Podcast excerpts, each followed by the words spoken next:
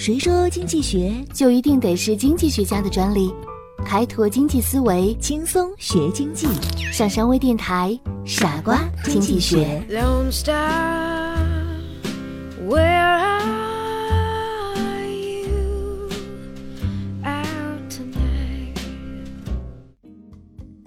欢迎收听今天的傻瓜经济学，我是上山。在二零二一年的九月，为持续规范校外的培训，有效减轻义务教育阶段学生过重作业负担和校外培训负担，中共中央办公厅、国务院办公厅印发了关于进一步减轻义务教育阶段学生作业负担和校外培训负担的意见，简称“双减”政策。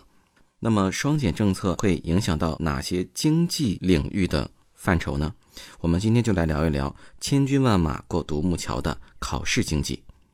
双减政策以前，全国报名参加考研的人数接过百万，而每年只录取了三十几万人，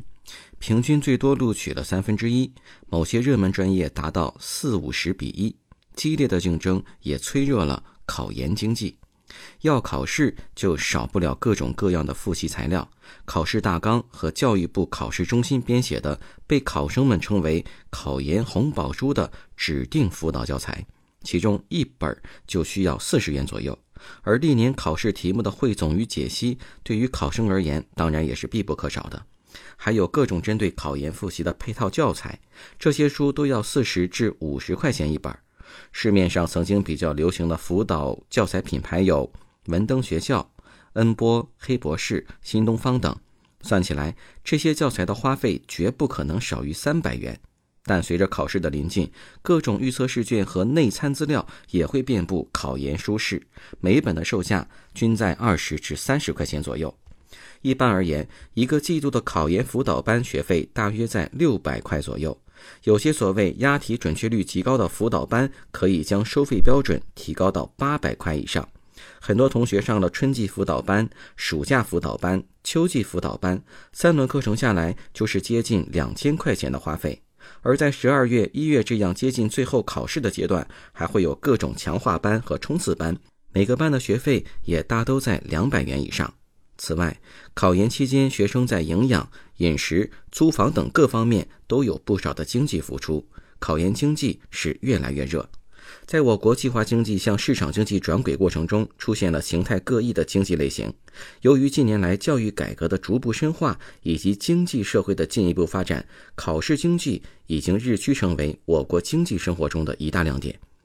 现有的考试种类繁多，除了高考、考研等入学考试之外，各种职称考试、资格考试的重要性也日益凸显。尤其是国家人事部门、劳动部门以及其他有关部门举行的各类考试，几乎涉及各类职业。有关统计显示，在当代中国，普通人一生要经历上千次考试，贯穿学习和工作的全过程。但是，目前我国考试经济依托的途径只有闭卷考试一种。单一的考核体系不利于考试经济的多元发展，更不利于市场主体创新意识的培养。